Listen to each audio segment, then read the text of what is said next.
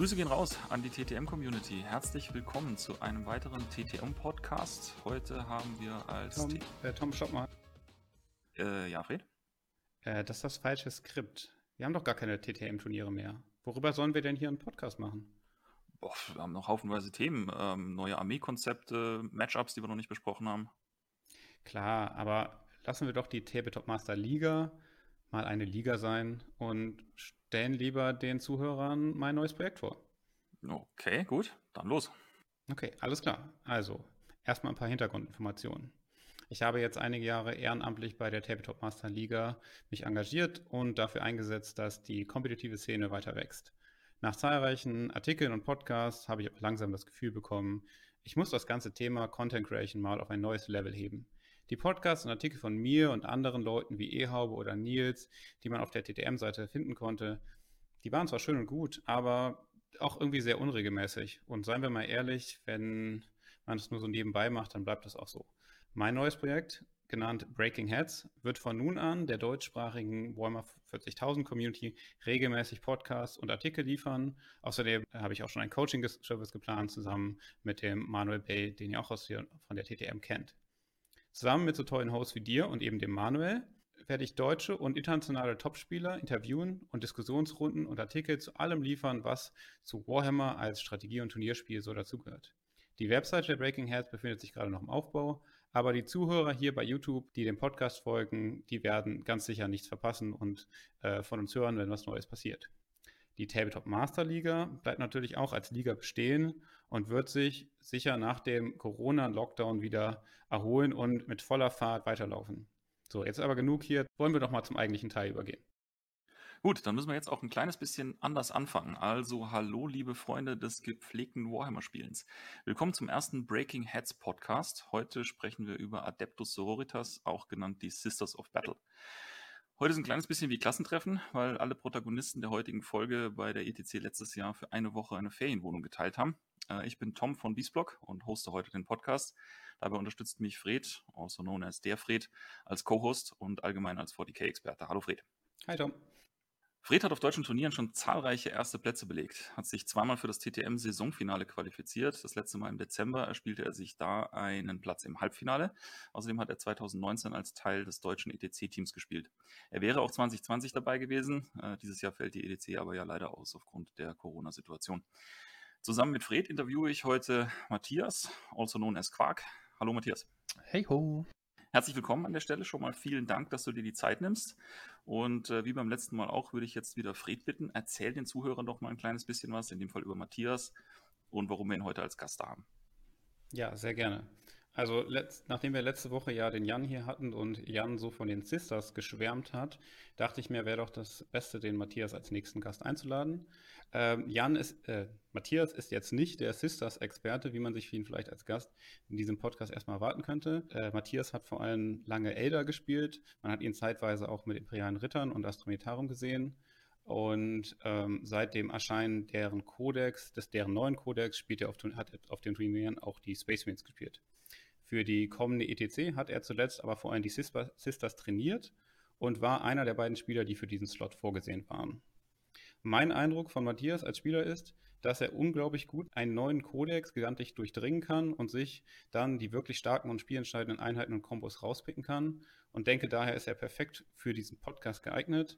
Ähm, und meistens äh, zeigt er das dann auch immer wie auf dem Spieltisch, wie er diese Kombos rausbringt. Also ich glaube, wir werden sehr viel heute über die Sisters lernen und ähm, bin froh, dass Matthias hier ist.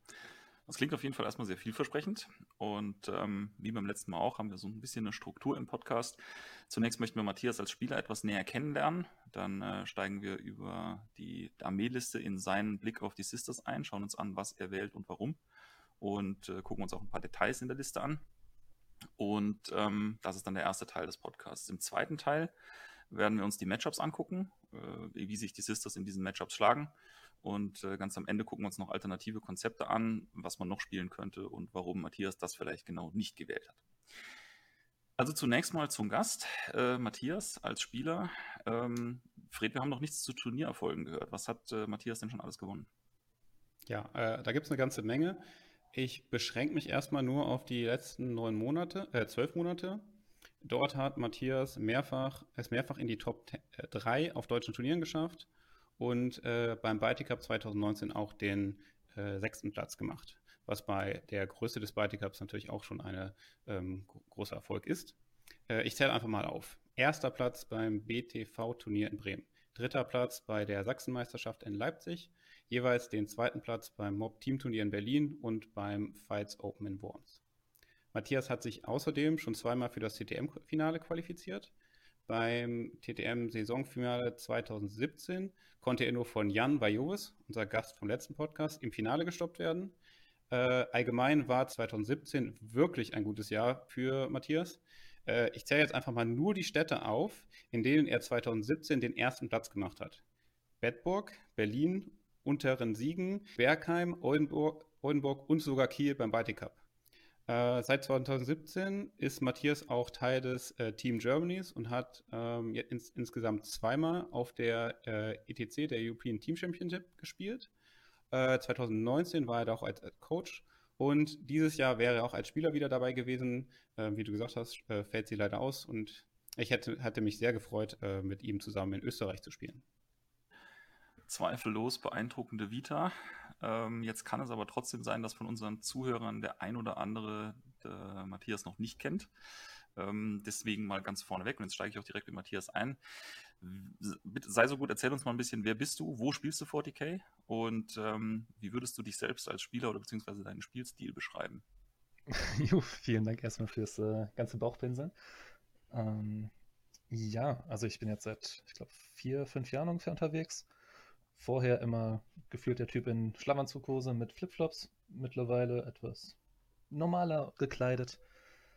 Ähm, ja, ich fahre eigentlich durch ganz Deutschland für Turniere, also beziehungsweise nicht nur Deutschland, sondern auch in andere Länder. Eigentlich immer, wo ein größeres Turnier ist oder wenn ich gerade Zeit habe und wenn genug Spieler da sind, fahre ich eigentlich dahin. Und wahrscheinlich habe ich gegen die meisten auch schon gespielt. Mm, an der Platte bin ich eigentlich meistens relativ entspannt und freundlich. Kommt natürlich auf den Gegner an, aber im Normalfall habe ich eigentlich sehr schöne Spiele, hauptsächlich. Bist du dann ständig und immer unterwegs oder hast du auch irgendwie einen Heimatclub, wo sich so der, weiß ich nicht, der, der Mittelpunkt deiner Spielerei befindet? Bisher in Bremen. Mhm. Ähm, da hatten wir die Eternal Warriors, wobei jetzt leider eigentlich ziemlich viele aufgehört haben oder rausgegangen sind oder nicht mehr so aktiv spielen. Und mein Haupttrainingspartner, der hat beruflich leider auch und privat sehr viel zu tun und spielt auch wenig. Deswegen spiele ich fast gar nicht mehr leider. Also eigentlich mhm. nur auf Turnieren. Mhm. Oder ich fahre ab und zu mal nach Nienburg zum Panzermike. Oder nach Kiel zu hier Jan und Basti, also Jovis und TSL. Dann eher in die Richtung. Oder mal spontan Wochenende nach Berlin. So dann. Okay, also 40k Vagabund. ähm, ja, genau. Jetzt haben wir eben gehört, ähm, viel unterwegs gewesen ähm, mit verschiedenen Armeen, äh, nicht unbedingt mhm. der klassische Sisters-Spieler. Jetzt bist du aber momentan äh, die Größe für Sisters, was jetzt das äh, ETC bzw. WTC-Team angeht, äh, in der Auswahl gewesen. Was hat dich denn zu den Sisters gezogen und ähm, was macht es im Moment gerade, dass die Armee äh, dich anspricht?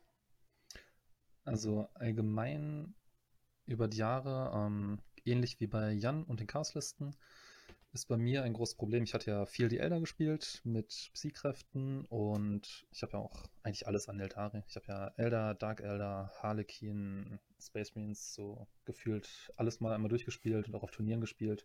Mhm. Und die Varianz, die stört mich immer extrem. Deswegen bin ich immer mehr in die Richtung gegangen, Richtung Masse, äh, hier Masse Astra Militarum oder so. Hauptsächlich einfach weg von Varianz, ähm, viele Würfel, alles Rerolls, wenn möglich, was auch gerade bei den Space Marines so stark ist. Und die Sisters, die haben das groß entscheidende Element, was mir halt ermöglicht, nicht nur mit wenig Varianz zu spielen, sondern ohne Varianz. Einfach durch diese Mechanik, wo wir nachher auch weiter drauf eingehen. Ähm, die Miracle Dice sprichst du an, nehme ich an. Genau, da würde mhm. ich dann nachher ein bisschen noch zu was sagen. Kommen wir drauf zurück, auf jeden Fall. Ähm, das ermöglicht es einem einfach, dass man diese komplette Varianz rausnimmt an wichtigen Stellen. Und ich denke, jeder, der schon mal ein Turnier gespielt hat oder irgendwelche wie so knapperen, engeren Spieler hatte. Ich meine, man steht dann da drei, vier Stunden an der Platte und hat so ein ewiges Auf und Ab mit Spannungsburgen und immer viele kleine Entscheidungen und Würfe, die das Spiel hinterher entscheiden.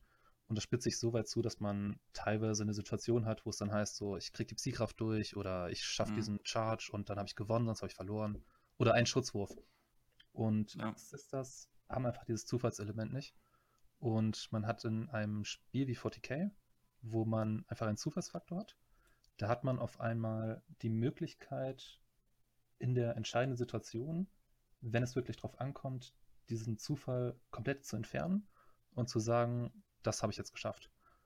Und das finde ich extrem stark. Und das ist ein spannendes Element, ja. Dinge zu planen, genau. Das äh, ist natürlich interessant. Jeder kennt die Situation, glaube ich. Äh, hier äh, Dreier Retter gewürfelt, Command Point Reroll trotzdem verkackt, Spiel verloren. Ähm, sowas rausnehmen zu können, ist natürlich ein Riesenfaktor. Ähm, gehen wir nachher auf jeden Fall noch im Detail drauf ein, auch insbesondere wie du das nutzt und ähm, wo du die wichtigen Punkte siehst, wo man genau diese Würfel dann auch braucht und für was man sie sich vielleicht aufheben sollte. Das würde mich sehr interessieren. Ähm, um jetzt den Einstieg zu finden da rein, was du hernimmst, äh, vielleicht können wir mal deine aktuelle Armeeliste durchgehen und mal so ein bisschen drüber schauen, ähm, was du alles dabei hast und vielleicht auch ein, zwei Worte dazu, warum du ähm, das dabei hast. Mhm, natürlich. Ähm, also zur Armeeliste, wollen wir zuerst zur Armeeliste gehen oder erstmal zu Sisters allgemein? Wie du möchtest. Also ich hätte jetzt als nächsten Punkt mal einfach die ähm, Armeeliste überflogen, aber wenn du noch Punkte hast mhm. zu den Sisters allgemein, vielleicht auch zur Mechanik oder Dinge, die man verstehen muss, um zu wissen, warum bestimmte Einheiten stärker sind, dann können wir es auch gerne noch vorziehen. Ja, dann würde ich, glaube ich, erstmal auf die Miracle Dice Mechanik an sich eingehen. Das ist gut, okay, dann steigen wir da ein. Ähm, also bei Sisters, die haben, es gibt jetzt in der achten Edition im Grunde drei Generationen von diesen Glaubensakten und die aktuellste Version ist die mit den Miracle Dice. Die funktioniert folgendermaßen man hat einen Pool an Extrawürfeln und man kann pro Phase einen von diesen Würfeln benutzen. Also ohne jetzt alle möglichen Sonderregeln. Das heißt, ich habe zum Beispiel einen Advanced, Charge, Deny, Hit, Wound, Save, Damage oder Moraltestwürfel, Wurf. Und darf ein Würfel, bevor ich ihn würfel, sagen, ich nehme jetzt einen Miracle Dice aus meinem Pool und dieses Ergebnis nehme ich für den Wurf. Das heißt, wenn ich zum Beispiel einen Zweier Rüster habe, dann kann ich sagen, ich nehme jetzt eine 2 aus meinem Pool, leg die da hin und tue so, als ob ich eine 2 gewürfelt hätte. Genau, das Wichtige fürs Verständnis, dass die Würfel im Pool jetzt nicht einfach Würfel sind, sondern dass die schon eine feste Augenzahl haben, ne? Genau, diese mhm. Miracle Dice, die generiere ich. Und davon kann ich auch pro Phase einen Würfel generieren. Ich bekomme zum mhm. Start jeder Battle Round ein, generisch. Und das heißt, ich sage, Battle Round 1 startet, ich nehme Würfel in die Hand, würfel den, würfel eine 4 oder so, lege das Ding zur Seite und mhm. das ist jetzt mein Miracle Dice Pool. Und dann gibt es ähm, verschiedene Aktionen, die das triggern, dass man einen neuen Würfel bekommt. Und zwar entweder, ich gucke mal am Ende jeder Phase, also Bewegung, Psi, Schuss, Charge, Nahkampf und Moralphase, schaue ich nach, habe ich mindestens eine oder mehr von diesen Aktionen erfüllt. Wenn ja, dann bekomme ich einen Würfel dazu. Wenn nein, bekomme ich keinen Würfel. Das heißt, ich gucke, ist entweder einer meiner Charakter gestorben, habe ich irgendeine gegnerische Einheit getötet, habe ich eine Psykraft gebannt oder habe ich einen Moraltest mit der 1 geschafft? Wenn das erfüllt ist, bekomme ich einen Würfel, mein Pool erweitert sich und wenn nicht, dann bekomme ich halt keinen Würfel. Mhm. Und dann gibt es natürlich noch weitere Aktionen, wie man mehr Würfel generieren kann. Über Stratagems, über besondere Einheiten und so. Und genau, also ganz wichtige Mechanik und, und, und äh, elementarer Baustein sozusagen, im richtigen Moment den richtigen Würfel oder das richtige Würfelergebnis ja eigentlich ins Spiel bringen zu können. Ähm, jetzt hast du gerade gesagt, am Ende der Phasen äh, mit diesen Aktionen, beschränkt einen das nachher im Spiel ein oder sind das, fühlt sich das natürlich an und das sind eh die Dinge, die in den Phasen passieren sollten, um im Spiel voranzukommen? Ja, ich meine, das sind eigentlich eh die Dinge, die passieren sollten. Also man versucht natürlich immer gegnerische Einheiten zu töten, wenn möglich. Mhm. Äh, Moraltests möchte man gerne eine 1 würfeln. Im Idealfall. Psi möchte man gerne bannen. Mhm. Und wenn man mal irgendwie einen Character auf Marker stellt, dann sagt man halt so, ich halte den Marker oder du tötest den und ich krieg zum Trost wenigstens noch Miracle Dice. Mhm. Also. Dann überlegt der Gegner sich auch, Entschuldigung, dann überlegt der Gegner sich auch eher mal so, mh, hm, ist es jetzt notwendig, den Typen da zu töten? Oder gebe ich dem jetzt eine Chance, irgendwie eine 6 zu würfeln, mhm. womit er automatisch nachher einen Chart schafft oder irgendwie einen Schutzwurf schafft und so weiter. ja. dann will man vielleicht auch als Gegner nicht immer alles sofort töten. interessant, interessant ja auch, dass du tatsächlich, wenn du den Miracle Dice generierst, ja offensichtlich mit jeder Augenzahl was anfangen kannst. Ne? Wenn es eine kleine Augenzahl ist, dann nimmst du sie vielleicht für einen anderen Wurf her und wenn es eine hohe Augenzahl ist, dann nutzt du es vielleicht im Charge, niedrige Augenzahl für Moral oder wie auch immer. Das heißt, du kannst eigentlich mit allem, was du im Pool hast, irgendwie was anfangen. Genau. Und es gibt noch zwei Modelle. Es gibt einmal den Triumph von St. Catherine sowie die Dialogus. Die haben beide die Fähigkeit, dass ich sagen kann, ähm, wenn eine Einheit in 6 Zoll zu denen diesen Miracle Dice benutzt, dann kann ich plus oder minus 1 auf die Augenzahl geben. Das heißt, selbst eine okay. 5 kann ich halt 6 nutzen. Ganz, ja, mhm. Und selbst sowas wie eine 3, die halt irgendwo nichts halbes und nichts Ganzes ist, die kann ich mal irgendwie zu einer 2 machen für einen Moraltest oder zu einer 4 machen für einen schlechten Schutzwurf oder für einen Rettungswurf und so.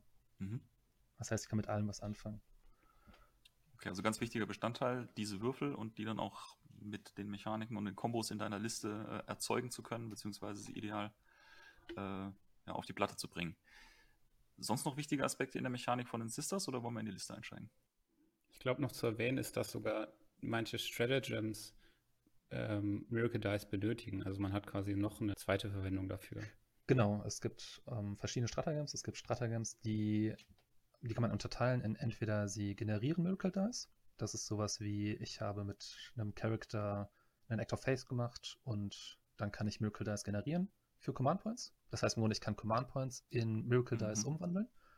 Oder umgekehrt kann ich auch sagen, ich kann Miracle Dice verbrauchen. Das wäre die andere Kategorie von Stratagems.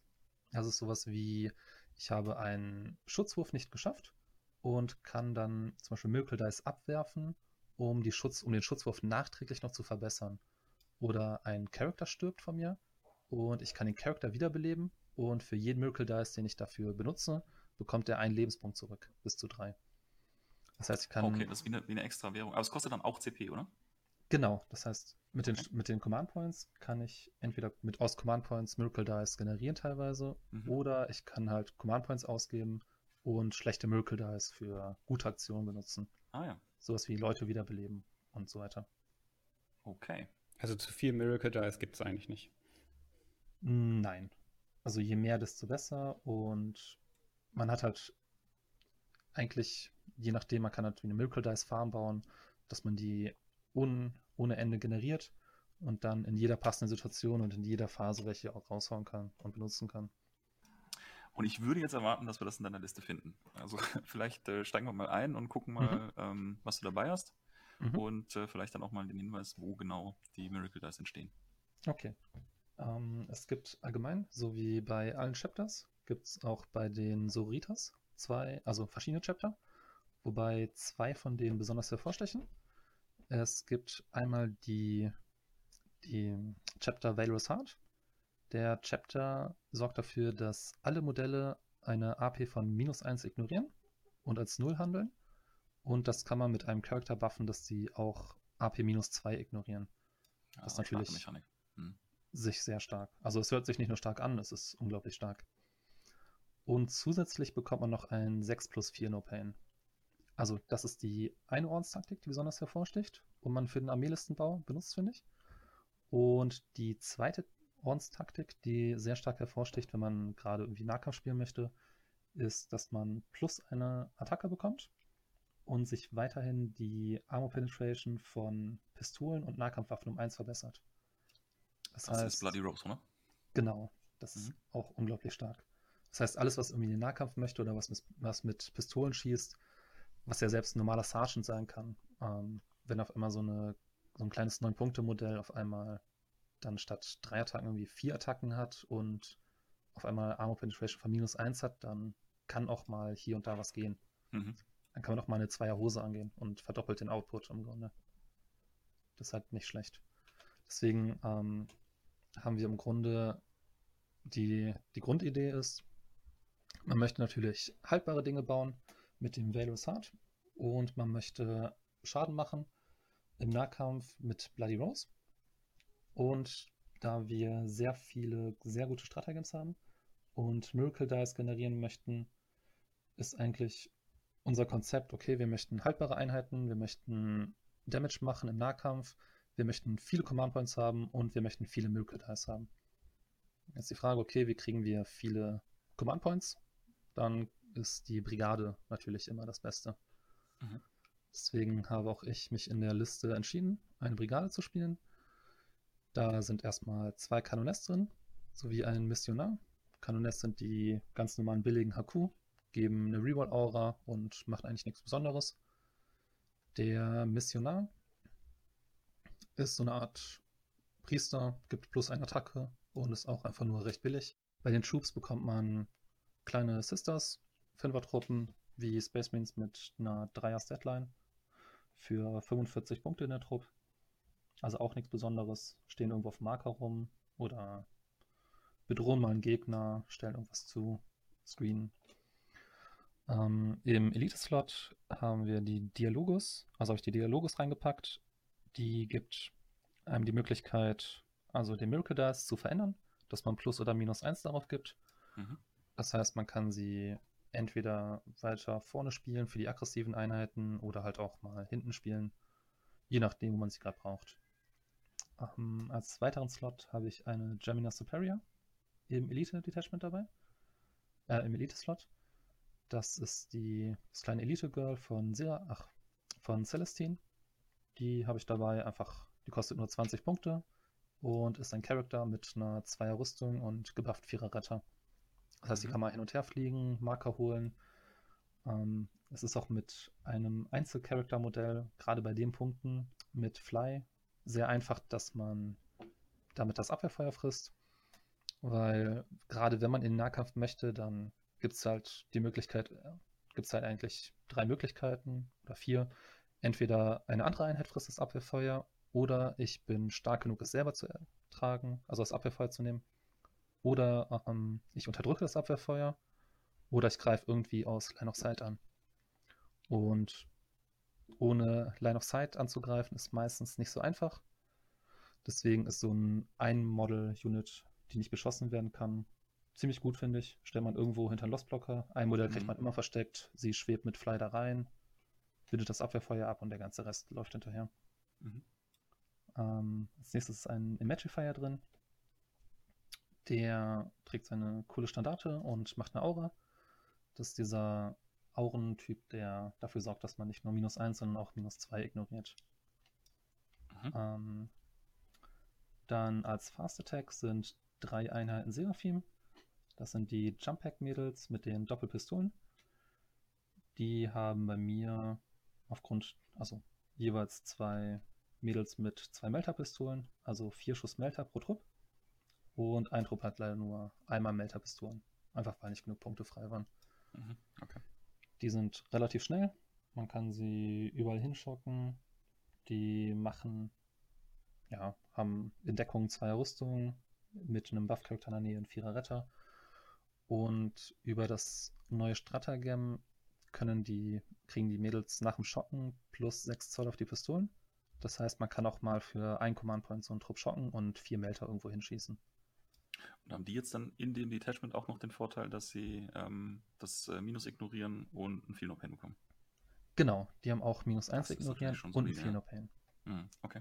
Das heißt, entweder sie stehen irgendwo in der Nähe von dem Imagifier, der denen sagt, die ignorieren noch Minus 2. Dann wäre es Minus 2, genau. Hm. Oder, also je nach Gegnerliste, oder sie stehen in der Nähe von Celestine, dann haben sie einen Vierer Retter. Oder sie gegen Armeelisten mit nur AP minus 1 ähm, können die halt auch alleine irgendwie durch Deckung laufen und halt so mit einer Zweierrüstung dann rumlaufen. Mhm. Ähm, Im Heavy Support sind drei Exorzisten. Die Exorzisten, das sind die Orgelpanzer. Die sind mhm. etwas teurer geworden.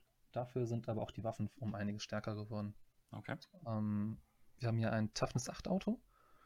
Und jedes Auto von denen hat 3W3 Schuss mit Stärke 8, minus 3 und D6 Schaden. Das heißt nur eine 3D3 Raketenwerfer. Okay. Und noch ein Heavy Bolter dazu natürlich. Also, das heißt gerade so ein Toughness 8 Auto, was AP minus 2 ignoriert, ähm, noch einen 6er ja. Retter hat und ordentlich austeilt, das ist ziemlich stark. Ja, okay. So Gut, mit D6, D6 Damage eine gewisse Varianz, ne? aber am Ende vom Tag. Äh...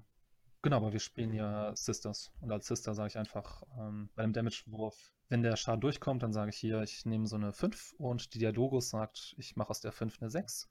Also nimmst du jetzt mal 6 Schaden. Schon sind wir bei den Miracle Dice, ganz genau.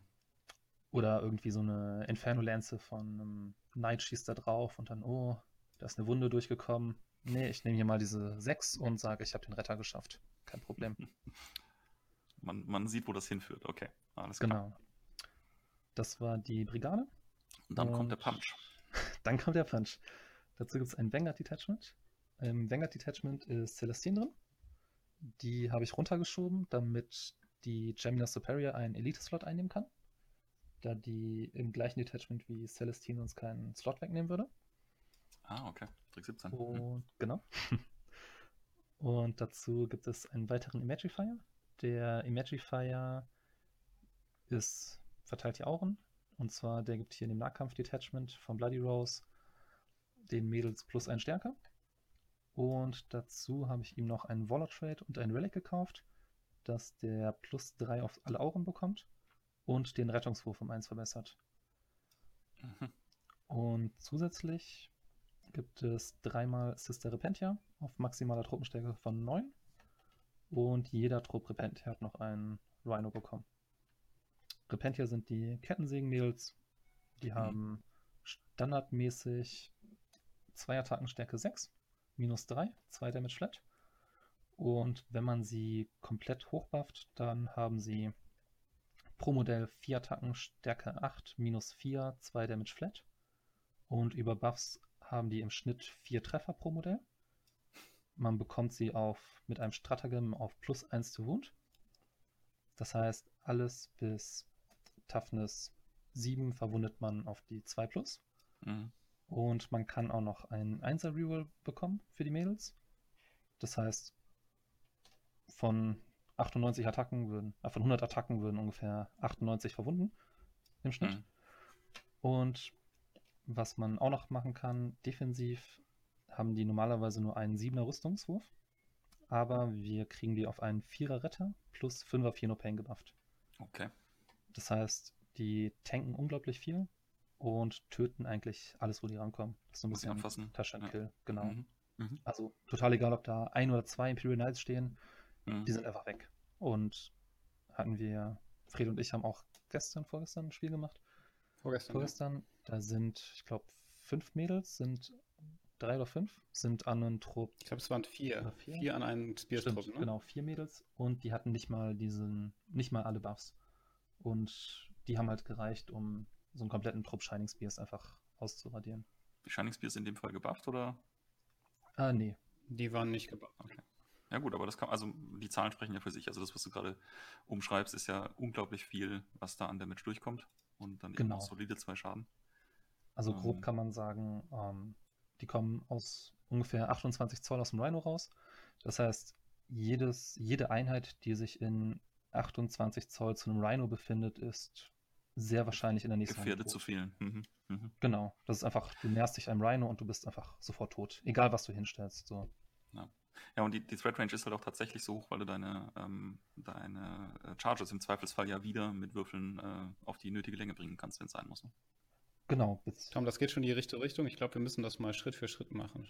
Vielleicht fangen wir bei den Sisters an. Ich habe die ja jetzt auch nochmal näher, äh, bei den Sisters Repentia an. Da habt ihr ja auch nochmal näher kennengelernt. Ähm, wie stackst du diese Buffs, ähm, dass die von nur zwei Attacken auf nachher äh, eine tötet, im Schnitt zwei Spears mhm. kommen? Also normalerweise, die Mädels haben zwei Attacken. Dann haben wir im Akku-Slot den Priester dabei. Ähnlich wie der Minnesota-Priester. Der gibt ihnen eine weitere Attacke dazu. Damit kommen die auf drei Attacken. Und dazu sind hier noch Bloody Rose. Bloody Rose sagt, ich habe noch eine Attacke zusätzlich, wenn ich angegriffen habe oder angegriffen wurde. Und da die alles töten, wenn sie angegriffen haben oder angegriffen wurden, sind sie eigentlich fast nie gebunden. Das heißt, die kommen auf vier Attacken. Mhm. Und defensiv habe ich, wie gesagt, den Imagifier, der über das Relikt, äh, der über den Warlord Trade plus eins auf den Rettungswurf gibt, sowie Celestine. Und dann kommen sie auf 4 plus. Und hat es nicht auch was, wo die Stärke sich erhöht? Die haben ja eigentlich nur Stärke 3, ne? Genau, die Also, haben Und dann mal 2 auf die 6. Die haben normale Stärke 3 und über den Imagifier, ähm, der hat noch eine Aura, dass der plus 1 Stärke gibt. Das Mhm. heißt, jede, Verdoppelt dann, das verdoppelt dann die Waffe, oder? Und dann, genau, dann haben die ähm, eine Grundstärke, also eine ähm, Stärke-Charakteristik von 4. Und der Eviscerator, die Waffe, macht doppelte Stärke. mhm. Und diese ganzen Buffs von dem E-Magnifier, der Diagolos und so, Mhm. die sind alle nicht irgendwie ähm, clanspezifisch. Doch, also der Imagifier ist uns spezifisch, aber die Mhm. Dialogos nicht. Deswegen gibt es einen speziellen Imagifier für in dem Vanguard Detachment und die Mhm. Dialogos kann in der Brigade mitlaufen. Okay. Dann geh doch mal die Threat Range durch oder die, sagen wir sie eher, äh, aktive Ich töte dich Range. Genau, Ja, ja, wir haben jetzt schon viel über die äh, Miracle Dice äh, ge- gesprochen und ich glaube, daran sieht man echt gut, warum das denn stark ist, plötzlich diese Würfe zu haben Hm. und nicht nur, okay, gut, hier mal einen 6er Safe automatisch schaffen. Also der, der große Unterschied zu anderen Armeen, wo man von einem Bedrohungsradius spricht, wo man sagt, okay, ähm, rein hypothetisch gesehen, wenn das und das und das und das passiert, dann kann das und das passieren und am Ende bist du so und so weit gelaufen. Ähm, das haben wir bei dieser Armee einfach nicht. Bei dieser Armee ist es ein, nicht nur, es ist einfach die Bedrohung. Also ich sitze in dem Auto drin und wenn du dich auf 28 Zoll näherst, dann bist du einfach safe tot. Also du kannst dich nicht dagegen wehren, weil ich springe da raus und ich würfel nicht mehr. Ich benutze ein Stratagem, dass ich advancen und chargen darf. Und dann sage ich, ich, ich gehe aus dem Auto raus, ich bewege mich, ich advance feste 6 Zoll und ich greife einfach feste 12 Zoll an und bin an dir dran. Und Du, dann kannst beim Char du kannst beim Charge dann zwei Miracle Dice einsetzen? Genau, beim Charge Mhm. ähm, ist es immer ein Wurf. Also bei dem Charge-Wurf nehme ich ja, habe ich einen Wurf bestehend aus zwei Würfeln und da darf ich beide austauschen als einen Mhm. Act of Faith. Das macht es natürlich extrem stark, ja. Genau. Das heißt, es gibt sogar noch diesen Thron, also Triumph von St. Catherine und der ermöglicht es einem pro Phase zwei Glaubensakte zu machen. Das heißt, ich könnte theoretisch mit zwei Einheiten fest diesen 12 Zoll Charge machen. Gut, das ist natürlich jetzt, wenn die ähm, Renos da stehen mit den Repentias drin und diesem Threat und du hast genug Miracle Dice, dann sollte der Gegner wissen, alles was, äh, alles, was zu nah ist, ist tot. Das heißt, damit baust du Feldkontrolle auf. Genau. Also man hat halt, was ich sehr schön finde an dieser Armee, man hat ähm, einfach sehr viele Möglichkeiten.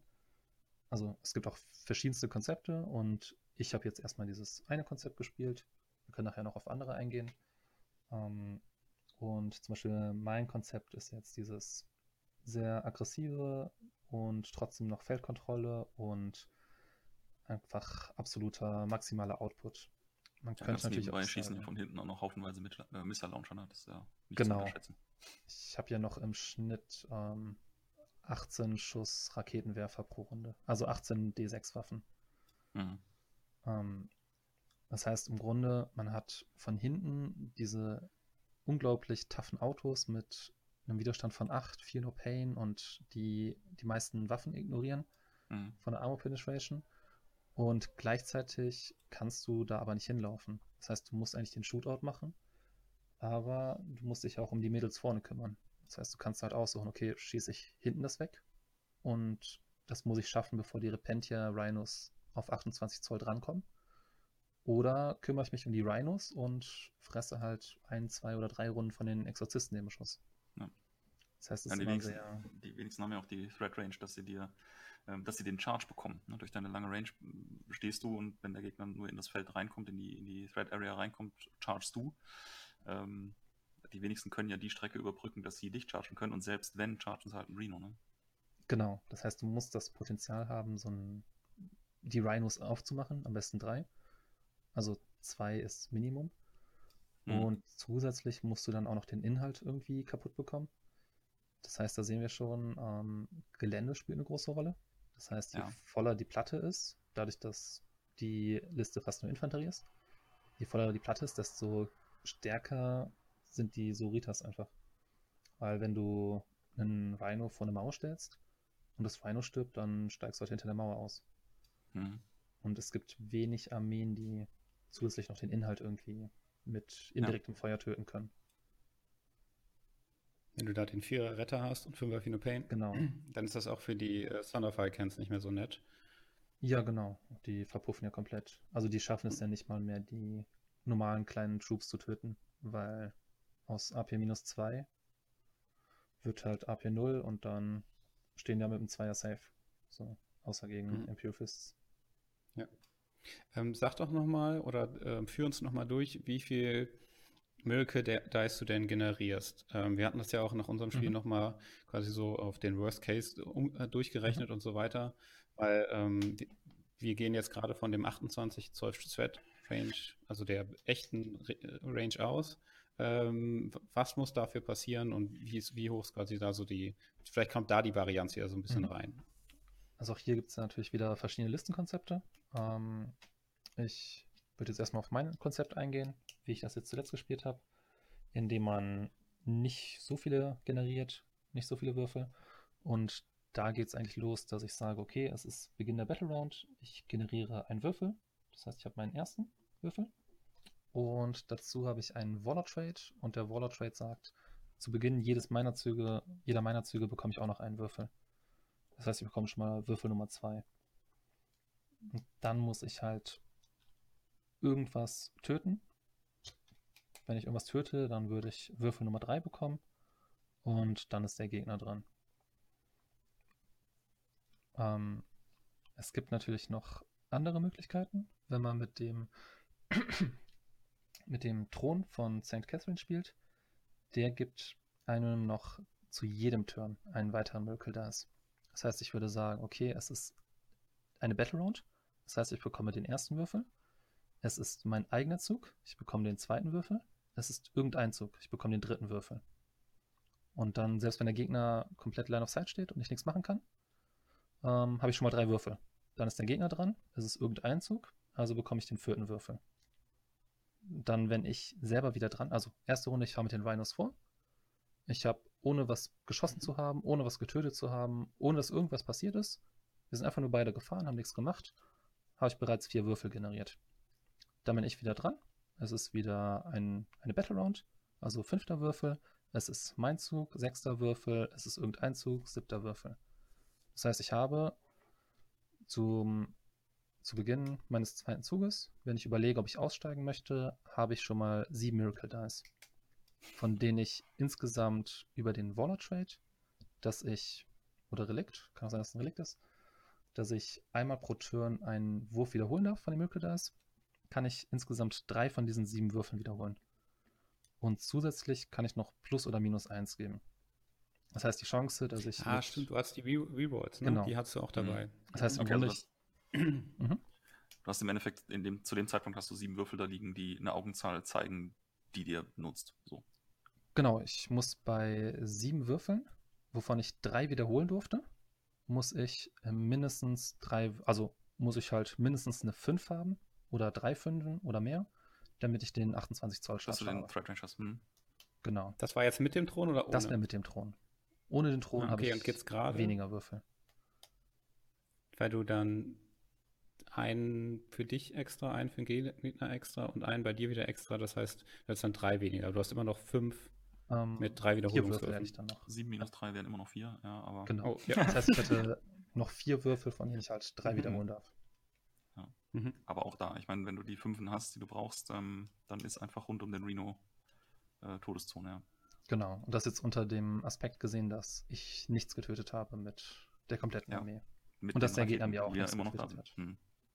Also sagen wir mal, du tötest was, der Gegner tötet was, dann sind wir bei deinem Setup jetzt mit sieben mit zwei Wiederholungswürfen.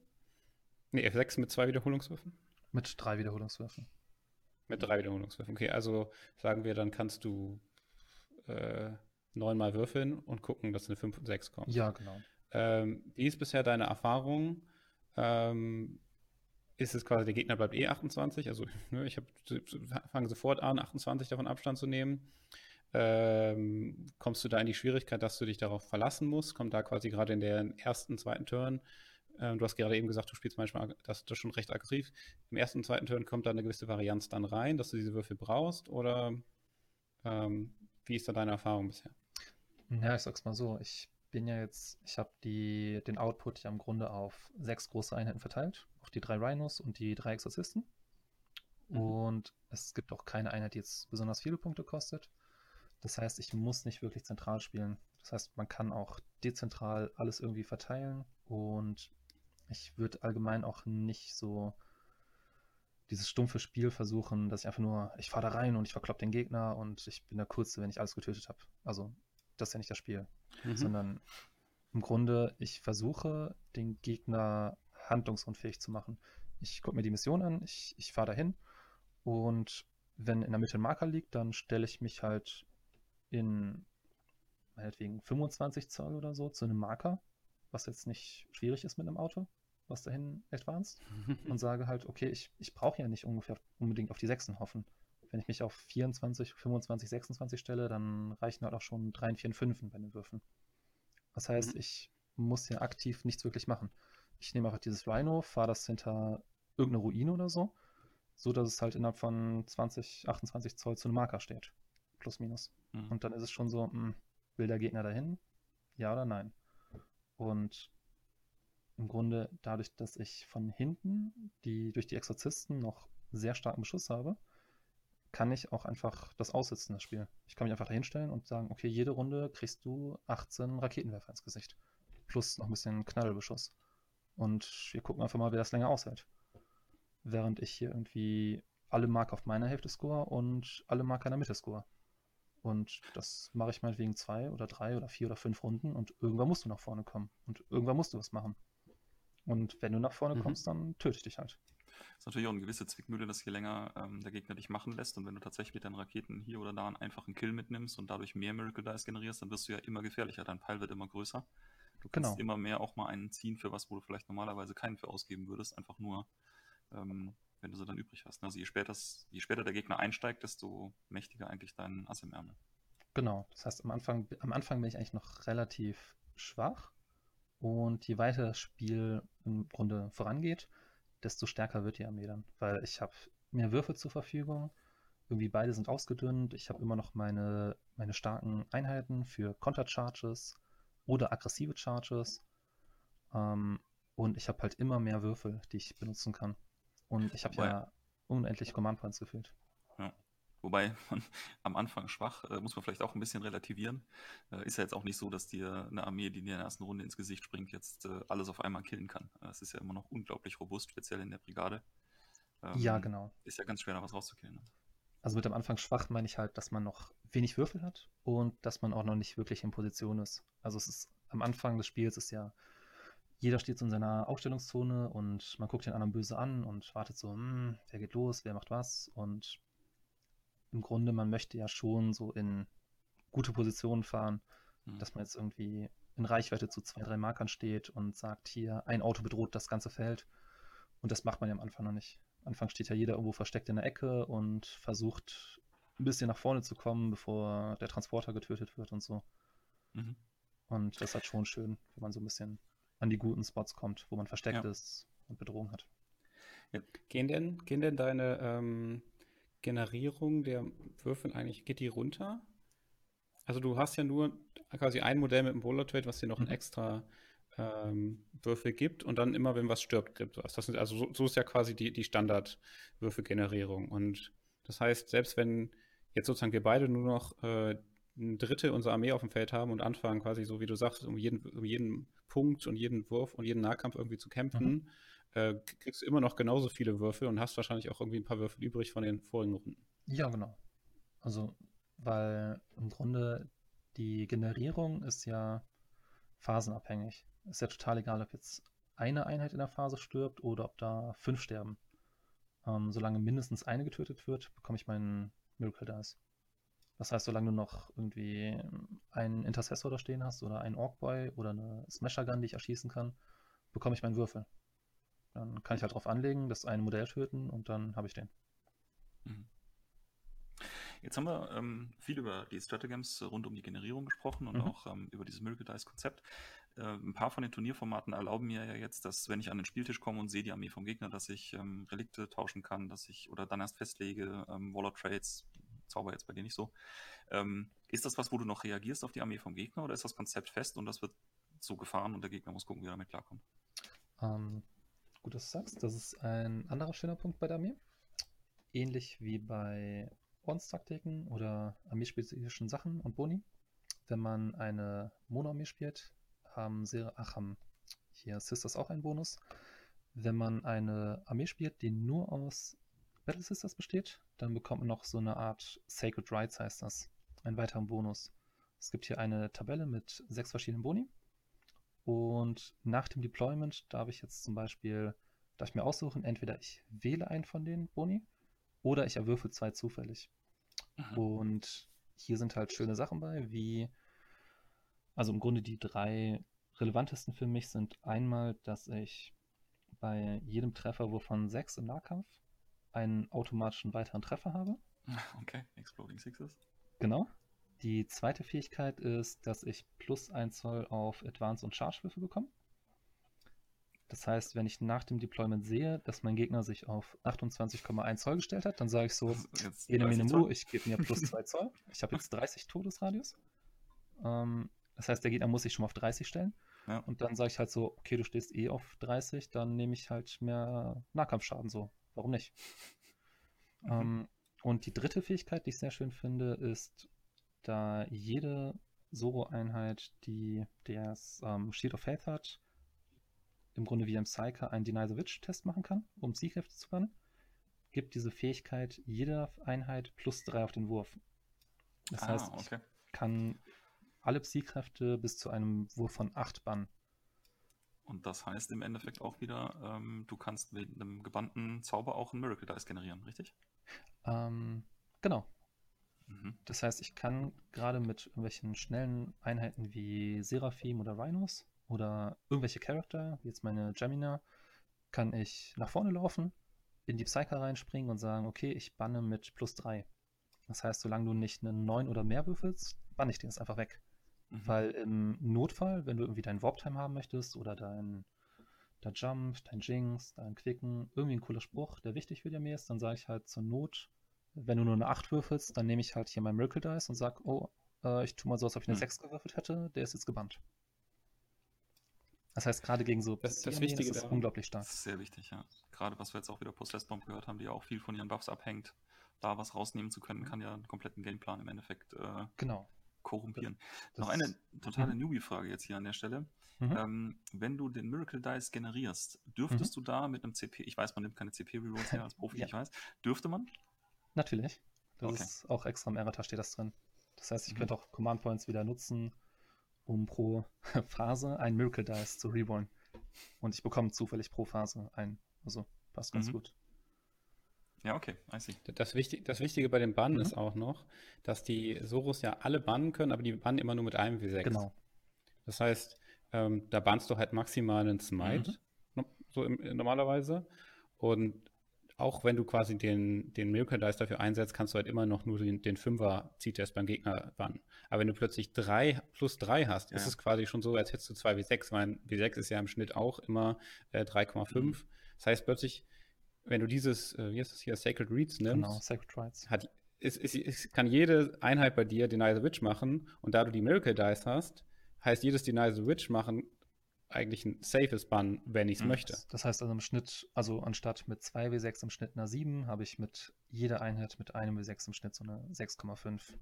Ja. Das heißt, ich kann mal hier und da eine Psykraft bannen. Genau, und auch nur, wenn du Schnitt willst. Genau. Wenn du gar nicht Schnitt willst, hast du einfach eine, hast du einfach eine 9. Genau. Das Schöne ist, die machen das auf 24 Zoll, die Mädels. Das heißt, die meisten Psykräfte haben 24 Zoll. Das heißt, du kannst ja aussuchen, so, möchte ich zaubern oder möchte ich mit meinem Buff-Charakter nach hinten fahren. Mhm. Und dann fährst du nach hinten und dann sage ich, okay, ich fahre auch nach hinten. Dann starren wir uns wieder an und ich habe zwei Drittel vom Tisch. Okay, also das heißt, ähm, du hast das vorhin so schön genannt, ähm, mhm. du versuchst deinem Gegner so ein bisschen äh, die Möglichkeiten zu nehmen und ihm praktisch dein Spiel aufzudrücken. Das ist ja auch eine, eine unglaublich starke Mechanik. Also gerade was ja. du am Anfang gesagt hast, äh, einfach zu sagen, ich kann 30 Zoll, wenn es sein muss. Mhm. Ähm, ich äh, kann deinen Psi-Quatsch aufhalten, wenn ich das mhm. will. Ähm, ist ja eine, ist ja eine unglaubliche, äh, unglaublich starke Waffe dagegen, dass dein Gegner sein Spiel anfangen kann. Ja. Ähm, genau. Reagierst du ansonsten noch auf gegnerische Armeen? Also, dass du, wie, wie gesagt, jetzt nochmal Relikt oder Waller Trade oder sowas tauschst? Oder ist das jetzt in der Mechanik so fest verwurzelt, dass das dann bleibt? Ähm, nee, also man kann natürlich noch viel variieren. Ich, also gerade sowas wie die Auren oder das Plus auf den Retter oder so, ähm, das kann man natürlich alles austauschen. Oder wenn ich gegen einen Gegner spiele, wo ich jetzt nicht unbedingt diese Miracle Dice brauche, dann kann ich auch andere CEO-Kräfte mitnehmen. Mhm. Oder Gut, es gibt zum Beispiel ja. auch noch ein weiteres Relikt, da bin ich auch gerade am Tüfteln noch, wie ich das reinbekomme, dass ich noch dafür sorgen kann, dass ich auf 18 Zoll minus 3 aufs Zaubern gebe für Gegner. Das heißt, gerade wenn so 1000 Zanzlisten irgendwie im Kommen sind, mhm. dann gebe ich mir selber plus 3 aufs Bann, dem Gegner minus 3 aufs Zaubern und dann wird das schon ziemlich eklig für eine Zielliste. Also irgendwie so Grey Knights, irgendwie sowas in der Art, die halt auf 18 Zoll stehen müssen und dann mhm. können die einfach kaum noch zaubern. Dann nimmt man halt ordentlich Output raus. Mhm. Ja, wir können ja nachher noch ein bisschen auf andere Konzepte mhm. eingehen. Das war jetzt mal ein sehr, sehr schöner Überblick und ein Deep Dive letzten Endes auch in die Liste, die du jetzt aktuell mhm. spielst ähm, und den Mechaniken dazu. Ähm, ich weiß, Fred, hast du noch irgendwelche konkreten Fragen zu rund um die Stratagames, die Relikte, die Water Trades, die einzelnen Einheiten noch? Hm. Ich weiß nicht, Matthias, müssen wir noch irgendwelche Stratagems nennen? Also es, du hast schon genannt, äh, vielleicht muss man es nochmal betonen, äh, Advance und Chart ist fest drin, das heißt äh, bei Sorus dann eben mit den entsprechenden Dice plus 6 Zoll auf die Bewegung. Äh, du kannst doppelt kämpfen mit äh, Bloody Rose? Ne? Nee, also ich habe, ich glaube, also im Grunde bei den meisten Armeen guckt man ja, okay, was können die überhaupt mit Stratagems? Und bei Sorus ist so ein bisschen gefühlt, was können die nicht? Also eigentlich können die fast alles gefühlt. Die können Advanced und Chargen, die können Fallback Charge machen, Fallback Shoot, ähm, die Repentier sowie die kleinen Nahkampftypen, diese Maschinen. Äh, Akkufagerland? Äh, nicht, ja doch, die glaube ich auch. Die können doppelt kämpfen. Und über Bloody Rose kann ich sowas machen wie plus eins aus Wunden. Okay, also die Kettensägen-Mädels kämpfen auch noch doppelt. Ja, genau. Das ist, falls sie mal was beim ersten Anfassen nicht getötet haben oder dann schon für die zweite Einheit. Genau. Die haben auch so eine schöne, schöne Stratagem. Ich kann auch noch für die anmachen, dass jede, die stirbt im Nahkampf, verteilt auf die 4 plus noch eine Mortal Wound. Das heißt, okay. gerade gegen elitäre Einheiten mit guten Rettungswürfen ist es ganz schön, wenn man reingeht, zuschlägt und dann die Reste nochmal danach mitnimmt. Vielleicht muss man an der Stelle auch nochmal sagen, was, äh, gut, vielleicht ähm, können wir auch die Liste entsprechend noch zeigen, mhm. beziehungsweise wer sich das anhört, wird vielleicht eh schon wissen, was so ein äh, Repentia-Trupp mit den Kettensägen, die wir festgestellt haben, auf 30 Zoll alles töten können, was der so kostet. Ähm. Das ist nämlich frech, das muss man mal erwähnen. Ja, man kauft noch das Rhino dazu. Ach ja, stimmt, natürlich. Das. Aber ansonsten hat man 9 Mädels, äh, 13 Punkte. Also 117. Ja. Das heißt auch für ITC-Spieler natürlich noch unter dem Limit. Genau. Genau. Ach genau, das ist eigentlich auch noch ein interessanter Aspekt. Ähm, Thema ITC bzw. Thema Map Design, äh, Thema Missionsdesign. Mhm. Ähm, hast du das im Blick? Da, wir kommen jetzt so ein bisschen in die Richtung, wie baust du eine Armee auf? Wir haben vorhin schon gehört, du hast dir überlegt, ähm, ich brauche irgendwas, was hinten stabil steht, ich brauche irgendwas, was vorne Auer macht und das kann ich gut kombinieren über diese, ähm, ich nenne es jetzt mal Chapter Tactics, auch wenn es das falsche Wort ist. Und dann hast du äh, dir überlegt, dass du viele CP brauchst und baust das so auf. Das ist erstmal klar, das sind die Mechaniken. Aber spielst du jetzt zum Beispiel auch mit so Gedanken wie, was für Secondaries kann mein Gegner nehmen? Was verweigere ich ihm, weil ich genau nicht genug Modelle habe oder dergleichen? Nimmst du sowas mit auf beim Listenbau? Da muss ich sagen, dass ich bisher wenig ITC gespielt habe und da bisher jetzt noch nicht drauf geachtet habe, das zu optimieren. Ähm, gerade wenn man jetzt, also klar, als Gegner ist es nicht schön, wenn er wenn man gegen jemanden spielt, der darauf achtet. Aber andererseits, ich versuche dann eher, dass ich mein Spiel mache, eine in sich geschlossene Liste habe, die stark dasteht und gefühlt das meiste töten kann und ähm, dass ich dem Gegner dann eher mein Spiel aufzwinge und mhm. jetzt nicht versuche, mich da irgendwie anzupassen. Weil gerade in diesem Schere-Stein-Papier-Prinzip, ähm, ich bekomme eigentlich immer den Konterpart, so vom Pairing-Glück. Mhm. Das heißt, ich habe die Erfahrung gemacht, egal wie viele Gedanken man sich macht und wenn 90% der Spieler Space Marines spielen und man eine Anti-Space Marine-Liste baut, dann spielt man nicht gegen Space Marines. Wenn alle Ritter spielen und ich eine Anti-Ritter-Liste habe, dann spiele ich nicht gegen Ritter. Mhm. Also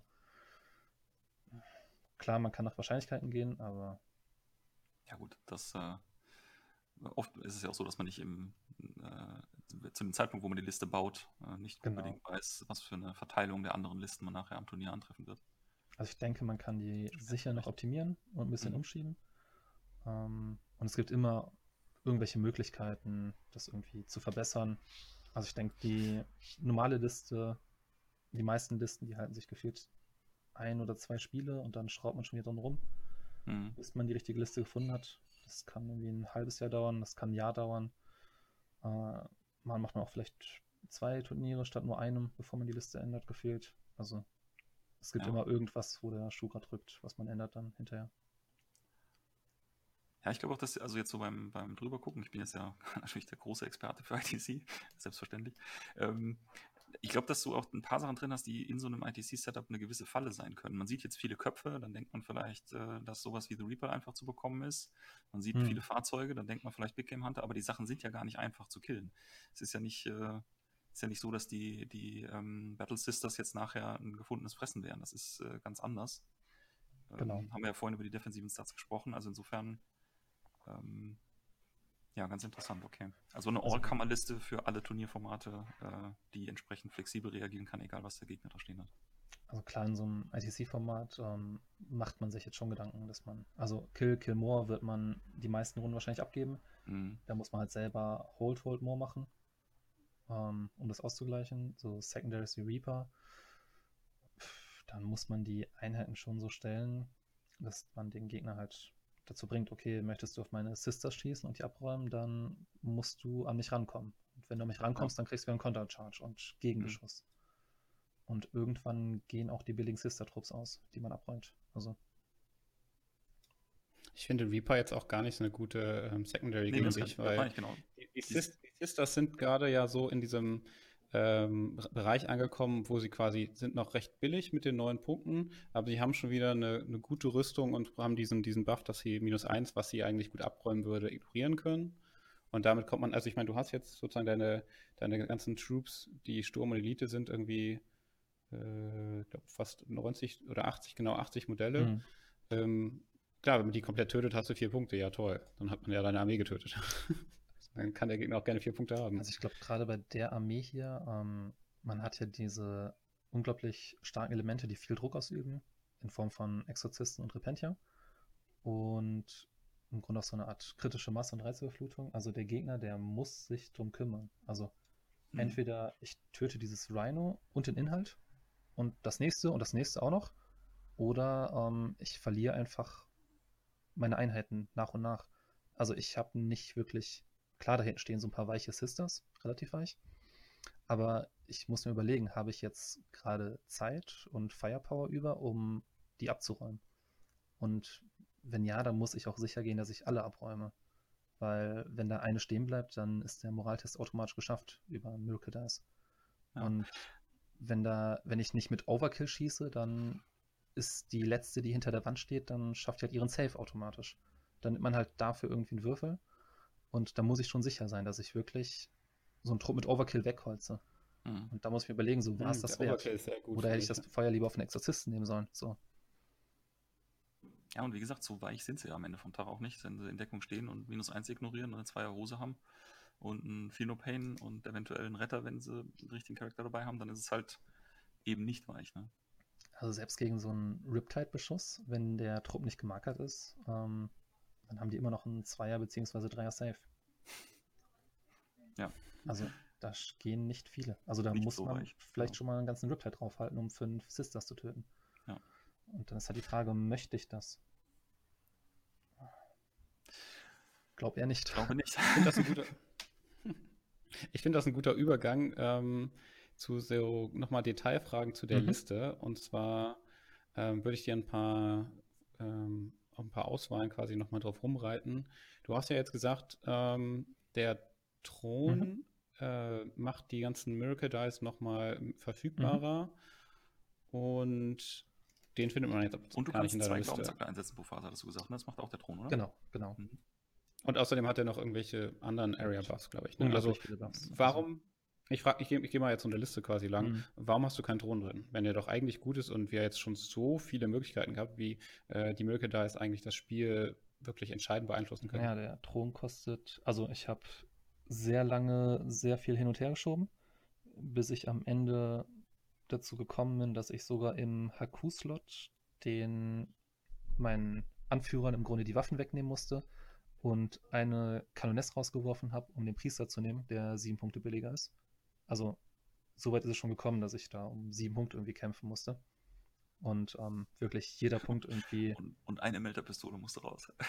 Ja, also ich musste wirklich jeden Punkt, also selbst so ein Elite-Slot, dass ich da die Jamina mitgenommen habe für 20 Punkte und Celestines wegen ein anderes Detachment geschoben habe, um das irgendwie alles reinzukriegen. Mm, das war alles unglaublich knapp und alles sehr viel Min-Maxing. Und zwar, ich hatte vorher den Triumph drin. Ähm, das Problem ist, wenn ich den Triumph drin habe, dann habe ich nicht genug Punkte, um drei Squads, drei volle Repentia-Squads zu spielen. Das heißt, dann müsste ich die Squads irgendwie ein bisschen kleiner machen oder irgendwie einem das Rhino wegnehmen. Oder ich müsste halt, ja, ich müsste eigentlich im Grunde, ich müsste kleinere Squads spielen, die nicht volle Neuner Stärke haben. Das heißt, ich kann schlechtere Kongas bauen, ich habe weniger Modelle, die ich irgendwie erschlagen kann und so. Das ist vielleicht jetzt nochmal ein ganz, Was kostet der Thron? ein ganz interessanter Aspekt, bevor wir auf, die, auf den Thron eingehen. Ähm, mhm. Das heißt, dein Repentia-Trupp ist gar nicht unbedingt voll, weil er äh, dringend so viele Attacken braucht, um irgendwas Großes zu killen, sondern damit mhm. du halt genug Attacken hast, wenn du eine Konga gebaut hast, damit alle deine Buffs wiederum den Trupp erreichen. Das ist vielleicht auch was, was äh, nicht jedem gleich klar ist, dass man deshalb mehr Modelle mitnimmt, nur damit man eine Konga bauen kann. Genau, also gerade bei der Armee, also ich, ich hype die natürlich und bin sehr begeistert davon und das hört sich natürlich jetzt vielleicht ein bisschen äh, so sehr stark und overpowered an. Ja, tut sie, das ist ganz normal. In den richtigen Händen ist die Armee auch sehr stark, finde ich. Ähm, ist allerdings nicht wirklich einfach zu spielen. Also ich würde die schon als eher schwierigere Armee einstufen, wo man sehr viel auf Stellungsspiel und Synergien achten muss und Auren und ähm, dass man vorausplant. Mhm. Und gerade da ist es halt wichtig, da, also klar, man sagt jetzt immer, gebufft haben die dies und das. Das Problem ist, ich muss sie auch buffen und ich muss auch die Aura kriegen. Und nachdem das Mädel da 28 Zoll aus dem Auto rausgesprungen ist, ähm, das ist das eine Mädel, was ganz vorne steht. Aber da stehen ja noch acht andere hinter. Und mhm. die acht, die dahinter stehen, die müssen natürlich wieder in Reichweite sein. Zu einem Priester, zu einer Celestine, zu einem Imagifier. Das heißt, ich habe wieder drei Charakter. Und die drei Charakter muss ich auch irgendwie nach vorne kriegen. Und die drei Charakter, die müssen nach vorne kommen, die müssen lebendig dahin kommen. Und da müssen die in Reichweite zu dem Trupp sein. Wieder in 6 bzw. 9 Zoll. Und die möchten natürlich auch so stehen, dass die danach die Runde noch überleben und da nicht irgendwie im offenen Feld alleine stehen, wenn ihre Penti abgeräumt sind. Das heißt, es ist alles so eine kleine Wechselwirkung. Und meistens hat man dann irgendwie eine Konga, dass man mit dem letzten Mädel hinten noch die Auren einfängt. Von einer Celestine, die da statt zu kämpfen irgendwie nach vorne advanced ist einfach. Mhm. Und am Ende stehen da vielleicht fünf Mädels vorne oder so. Mhm. Und jedes jede Repentia, die ich mehr mitnehme, ist nicht eine Repentia, der mehr schlägt, sondern jede Repentia, die ich mitnehme, sind im Grunde drei Zoll mehr Reichweite, mhm. die ich habe. Das heißt, ich kaufe nicht neun Stück, damit ich mit neun schlage, sondern wenn ich fünf habe, dann schlage ich mit zwei. Wenn ich neun habe, dann schlage ich vielleicht mit fünf zu. Mhm. Und fünf reichen dann auch meistens. Ganz wichtiger Aspekt. Bei den Kosten waren wir jetzt dann vom Thron. Mhm. Der kostet 185 Punkte. Uh, ja, das ist natürlich auch viel. Das heißt, man müsste im Vergleich zu einer Kanoness 140 Punkte freimachen. Hm. Und dann sieht man wieder, okay, 140 Punkte. Dadurch, was bei den Repentiern äh, nicht das Modell so viel kostet, sondern der Support, kann man wenig Punkte einsparen. Das heißt, jeder Punkt, den ich spare, ist unglaublich viel Output. Und 140 hm. Punkte sind 11 Repentia ungefähr. Und elf von meinen 27 Repentiern möchte ich nicht so gerne wegpacken. Mhm. Und du hast halt die Brigade wirklich vollgequetscht. Du hast aber auch eigentlich jeden Slot ähm, mit was belegt, der nicht ähm, ja, Speck ist. Genau, ich habe schon den billigsten, ich habe überall die billigste quasi nackte Einheit dabei, die man mitnehmen kann. Außer im Sturmslot, wo ich die Seraphim dabei habe. Hm, man könnte vielleicht an denen, äh, man könnte die rausschmeißen und eine, äh, zwei Battalions spielen, und dann verlierst du aber auch wieder zwei CP und ich fand die eigentlich auch ziemlich gut bei uns. Genau, da müsste man wieder so, mehr noch ein Haku mitnehmen und man muss die Exorzisten irgendwie unterbekommen. Ist aber also Thema, ist Speck, Thema, so Thema Speck abschneiden ist doch ein, ein, gutes Stichwort auch. Ist nicht irgendwie auch in diesem Konzept ähm, Sisters of Battle die Gefahr, dass durch die Faszination Miracle Dice ich einfach irgendwie alles drauf auslege. Ich habe jetzt riesigen Pool, ich kann alles rerollen, die sind alle genauso, wie ich sie will und dann habe ich eigentlich nichts mehr, womit ich die richtig anbringen kann. Genau. Das ist doch das eine, ist eine Balance am Ende, oder? Mhm. Wenn man nicht aufpasst, dann passiert das. Dann hat man viele Würfel generiert, weil yeah, jeder Charakter, der stirbt, kriegt kriege ich einen Würfel in der Phase und dann hinterher so, hm, okay, ich habe keine Charakter mehr so. Mhm. Uh, ich habe keine Einheiten mehr, die gebufft sind, so, die machen alle keinen Schaden mehr. Ich habe keine Command Points mehr. Für Stratagems so. Hm. In, in, dem Fall mit dem Thron ist es doch eigentlich das Gleiche. Ich meine, du hast jetzt den Thron nicht dabei. Mhm. Ähm, wenn deine Armee aber trotzdem alles tötet, was er anfasst und äh, trotzdem diese extreme Threat Range immer ausspielen kann, wenn sie sie braucht, dann gibt es ja auch keinen, äh, keinen sinnvollen Grund, diesen Thron jetzt zwingend da rein zu quetschen. Also ich meine, das ist ja wie gesagt immer ein Abwägen. Ähm, das Schöne an dem Thron ist halt, dass der dafür sorgt, dass ich jede Phase im Grunde zwei Einheiten fest aktivieren kann. Aktuell habe ich ja mhm. ähm, immer im Grunde meine Armee und man hat ja ähnliche Konzepte, genau wie bei Chaos, wo ich sage, ich habe meine Possess, die buffe ich jetzt mit allem an Psi und Stratagems, dann werfe ich die da rein und dann töten die irgendwas. So ähnlich habe ich das hier. Ich habe meine Typen, ich buff die mit allem an Miracle Dice und Stratagems und dann töten die irgendwas. Und der Thron, der ermöglicht es, dass ich eine weitere Einheit aktiviere. Das heißt, ich mhm. kann nicht nur eine, sondern im Grunde zwei Einheiten pro Runde dazu ähm, benutzen, irgendwas zu töten. Aber es ist ja nicht ganz das Konzept, wie du vorhin vorgestellt hast, wie die Liste aufgebaut ist. Also erstmal ist ja, ich baue mich, ich stelle mich auf, ich benutze meine Threat Range und dann gucke ich mal, ob du diesen Mittelmarker haben willst oder nicht. Und äh, wenn ja, dann springt dir was ins Gesicht. Jetzt ist es schwer vorstellbar, dass irgendwas da stehen könnte, wofür du mhm. äh, zwei volle Trupps mit vollen Buffs, mit allem Pipapo bräuchtest.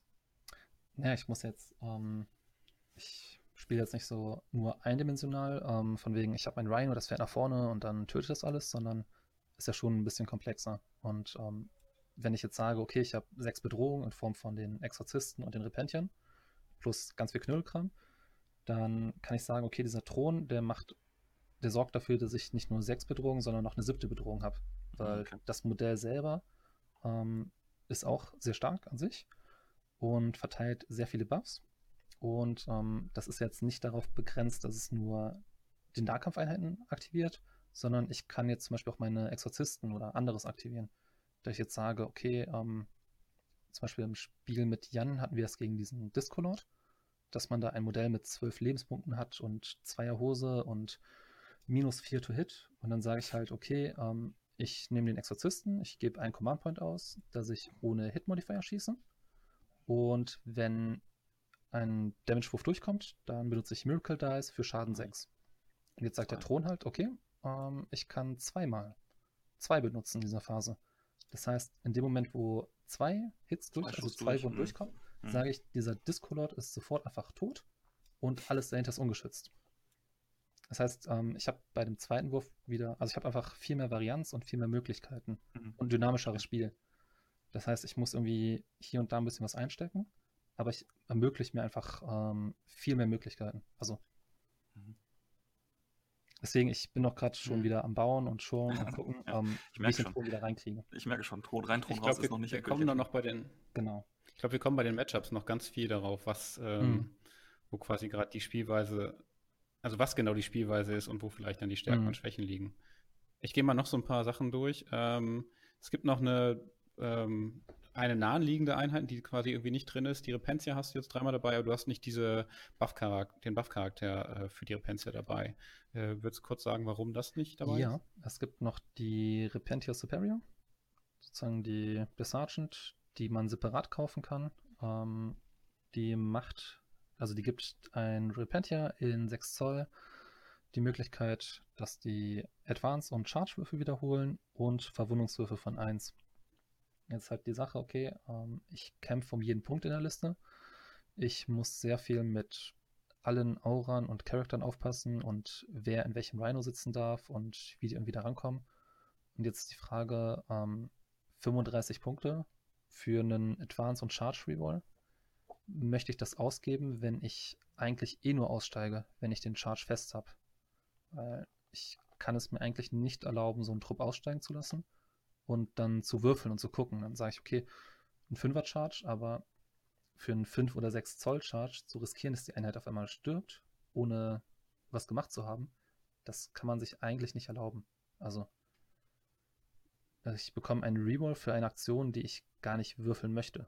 Also ich möchte eigentlich hm. niemals würfeln, ob ich einen Charge schaffe. Hm. Ich möchte auch nie würfeln, ja, weil ich advance. Das, das rechne ich mir vorher aus und dann lege ich da mein Miracle Dice hin. Aber ich, ich werde halt niemals würfeln, ob ich einen Charge schaffe mit diesem Modell. Das heißt, die, du kaufst eigentlich nur mit der einzelnen Reroll im Nahkampf. Dafür ist die dann halt genau, zu teuer. Genau, dann ist die Frage, ob 35 Punkte sich dafür lohnen. Das ist schon, okay. das ist schon ähm, das, ja. äh, wir haben sie ja beim letzten äh, Podcast mit Jan auch kurz davon gehabt, mit der Blood mhm. Angels Liste, die sich freut, dass sie Charges rerollen darf und so weiter. Voll super. Ja, hier ist es irrelevant. Ich will gar nicht würfeln. Ja, genau. Das ist halt, das ist halt der, der, Unterschied. Also ja. gerade, warum mir diese Armee so nahe liegt dann. Nimmt halt wieder das Thema Varianz ganz weit runter. Hat mhm. interessanterweise ja schon äh, auch Jan erwähnt, dass eben Varianz einfach so ein Thema ist, wo man als Spieler im, im, im Top-Level ähm, dran arbeitet, das rauszubekommen. Genau. Ja, ja äh, Tom, ne? Ein, ein 2W6-Chart aus der Reserve, das ist kein Chart. 3W6 genau. mit Reroll, das macht Und dann ja. ist es immer noch nicht so gut, wie einfach einen Würfel hinlegen und gecharged haben.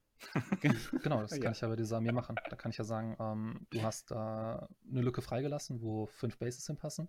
Da springen jetzt mal fünf Seraphim runter. Dann kriegst du vier Melter ins Gesicht. Mhm. Und anschließend sage ich, den Charge habe ich automatisch geschafft und binde dir die Artillerie weg. Oder da ist ein Buff-Charakter und ähm, den charge ich jetzt. Den umzingel ich und dann äh, schlage ich da mit Nahkampfwaffe Stärke 3 DS nix drauf rum und bin im Nahkampf gebunden. Du kommst da nie wieder hm. weg. Hm. Und dann hast du Melter-Pistole. Genau, dann habe ich Melter-Pistole. dann schieße ich dich und fliege in den nächsten Typen rein. Also, mhm. man kann halt sehr viel machen. Also, sehr sobald eine Lücke offen ist, sobald man einmal vergisst zu screenen unter dem Druck und unter allem, was man beobachten muss, weil man ja auch unter Zeitdruck spielt mit Uhr. Ähm, dann sage ich halt, okay, du hast da eine kleine Lücke gelassen. Ich finde immer irgendwo eine Lücke. Das ist einfacher, als die zu verhindern. Ähm, dann spring dir da jetzt rein und ich lege Miracle Dice hin und habe den Charge geschafft. Ich möchte eigentlich nie in eine Situation kommen, wo der Gegner mich unter Druck setzt. Hm. Ich will ich immer so mein Spiel machen und die Lücke selber finden. Wobei man jetzt natürlich auch sagen könnte, wenn ich an keins deiner Renos auf 30 Zoll ran will, dann spiele ich auf so einem kleinen Teil vom Spielfeld, dass da keine Lücke zum Schocken mehr bleibt. Genau, und das machst du dann so lange, bis du. Ich muss ja, also ich muss jetzt nicht dahin und sagen, ich will 50 Punkte sammeln. Wenn ich da hingehe und sage, okay, äh, hier 1, 2, 3, 4, gucken wir mal, grob überschlagen und wenn ich am Ende ein oder zwei Punkte mehr habe als du, dann habe ich das Spiel gewonnen. Dann mhm. ist mir egal, wie viel du gesammelt hast. Ja, ja. Also mehr ist ja auch nicht mein Ziel. Ich möchte jetzt nicht irgendwie sagen, ich habe 50 zu 3 gewonnen, sondern 46 zu 75 ist ein super Spiel. Also gewonnen ist gewonnen in dem Moment. Und gerade nach ITC ist es ja hm. egal wie hoch. Okay, ich hätte noch eine Einheit, die ich zum Abhaken habe, ähm, die Akroflagellanten. Ja. Die hat man in dem alten der alten Edition des Sisters Codex, welche das jetzt mhm. immer war, recht häufig in Rhinos gesehen. Ähm, haben die nicht einen ähnlichen Output oder fehlt, was fehlt da denen, dass die die Pensia ersetzen können? Die Akku-Flagellanten hatte ich tatsächlich auch erst in der Liste drin. Ähm, das Interessante an denen ist, dass die über, also die können natürlich auch doppelt kämpfen und über ein, was muss ich gleich nochmal nachgucken, aber ich glaube schon. Und über ein Stratagem kann man dafür sorgen, dass die Modelle halt unglaublich viele Attacken haben. Das heißt, ich sage dann, ein Modell von denen hat neun Attacken mit Stärke 5 minus 1. Ähm, das große Problem an diesen Modellen ist der Input und die großen Bases. Also ich habe die getestet und wenn ein Rhino aufgeht, was es immer tut, also im Schnitt gehen ja, also im Normalfall gehen ein, zwei Rhinos auf die Runde, ähm, dann ist die Einheit einfach tot. Dann stehen da so Typen mit einem 7er Rüster und 5er 4 Pain und die halten halt gar nichts aus. Und die werden auch einfach im Nahkampf verschlagen. Und der groß. Das heißt, die haben keinen äh, Shield genau. of Fate? Das heißt, die können nicht bannen und so ah. weiter.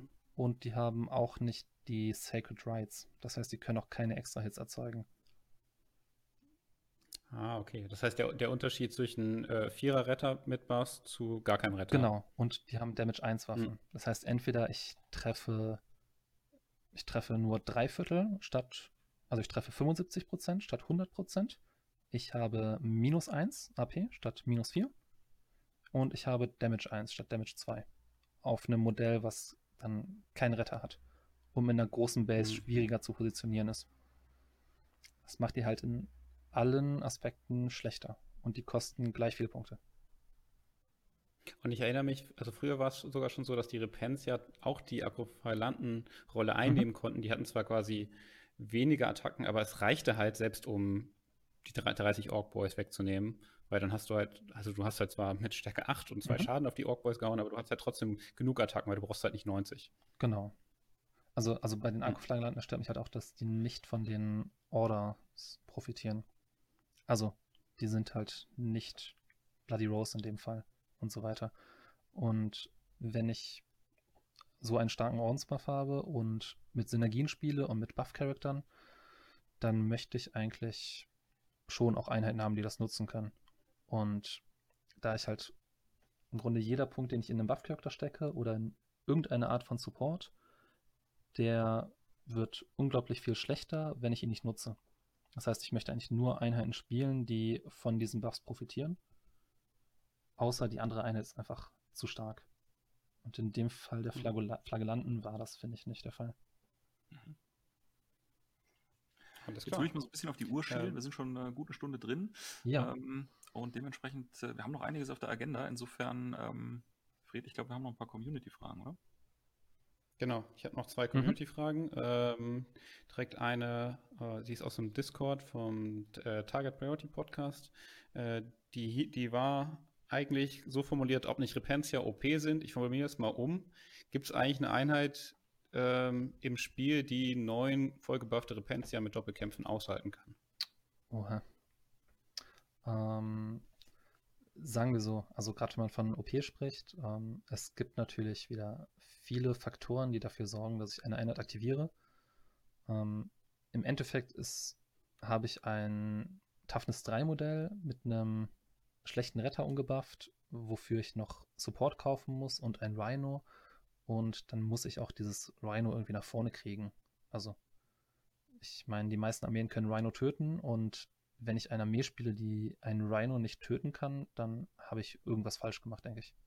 Dann liegt das eigentlich nicht daran, dass der Gegner zu stark ist, sondern dann habe ich irgendwo was übersehen oder einen Fehler gemacht, wenn ich keinen Rhino töten kann. Ähm, deswegen mhm. eigentlich gerade gegen solche Einheiten würde ich halt mit Countercharges arbeiten. Das heißt, ich muss nicht immer sagen, ich habe die dickste Einheit und die stelle ich dahin und äh, ich muss nicht mehr nachdenken, so à la Vulcan-Style. Ähm, man rennt nämlich rein und ich tank einfach alles weg, sondern dann muss ich halt ein bisschen mehr dynamisch arbeiten und vorgehen und sagen, okay, ja, ich packe irgendeine billige Einheit nach vorne und fange die einfach ab, weil im Endeffekt, das sind Modelle ohne Fly. Also, wie wollen die durch die Linie da durchkommen? Wenn da Typen stehen, wo die nicht durchrennen können, dann, ja, dann können die auch nicht chargen. Wenn da Scouts vor einem Rhino stehen, dann bewegt sich das Rhino halt nicht. Also, da muss ich halt kreativ werden. Mhm. Oder andernfalls, ähm, ansonsten halt Einheit mit Rettungswürfen, mit viel No Pain, viele Wunden. Ähm, ja, Vielleicht sowas wie Plague Brewer. Minus to Hit ist auch nicht schlecht. Oder hier so Beast of Nurgle Style. Eigentlich billige Einheiten mit Rettungswürfen mhm. und wenn möglich noch viel No Pain. Also so zwei Lebenspunkte, Fünfer, vier No Pain ist natürlich immer top. Dann halbiert man den Schaden fast. Alles klar. Ähm, dann habe ich noch eine Frage, kommt auch aus dem Discord und zwar das geht schon jetzt so ein bisschen in die äh, Matchups ein. Die Frage lautet, ähm, welche Charaktere sind am wichtigsten in deiner Armee und welche sind dadurch sehr anfällig für Scharfschützen? Ähm, uff. Also wichtige Charaktere sind natürlich einmal der Imagifier für die Repentia, der den plus 1 auf den Rettungshof gibt und plus 1 Stärke. Da die Mädels sonst mit Stärke 6 da stehen, statt Stärke 8.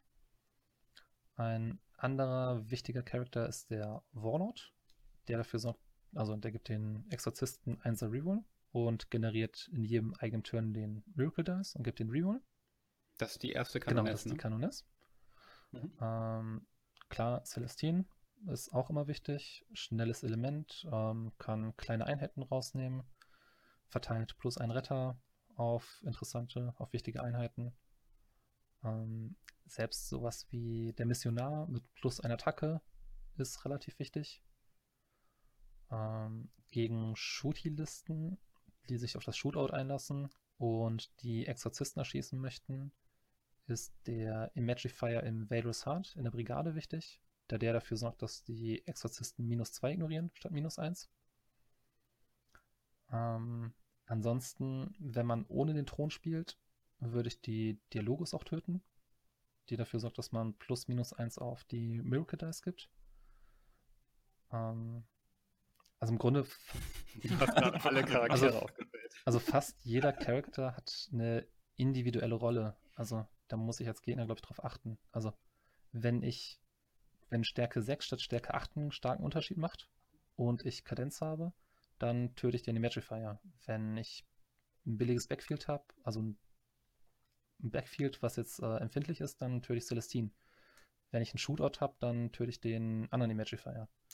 Wenn mich die Miracle mhm. Dice nerven, weil OP und äh, dann kriege ich schlechte Laune, dann töte ich halt den Warlord. Also. Das Problem ist halt, dass jeder Charakter wieder aufstehen kann bei den Soros. Am Ende der Phase einmalig. Das heißt, die stehen meistens irgendwo Line of Sight. Und wenn ich die töte, dann stehen die einfach wieder auf einmal. Also ich muss die alle zweimal töten. Das wird halt auch nicht so einfach meistens. Mhm. Okay, ich glaube, dann sind wir mit dem allgemeinen Teil mhm. durch. Ähm, ja, äh, erstmal vielen Dank, Matthias, dass du uns bis hierhin äh, alle Fragen ja, beantwortet hast. Äh, wir machen jetzt hier einen kurzen Cut und äh, sind im Teil 2 wieder da, wo wir dann durch die Matchups äh, und vielleicht ein bisschen über das Meta äh, mhm. reden.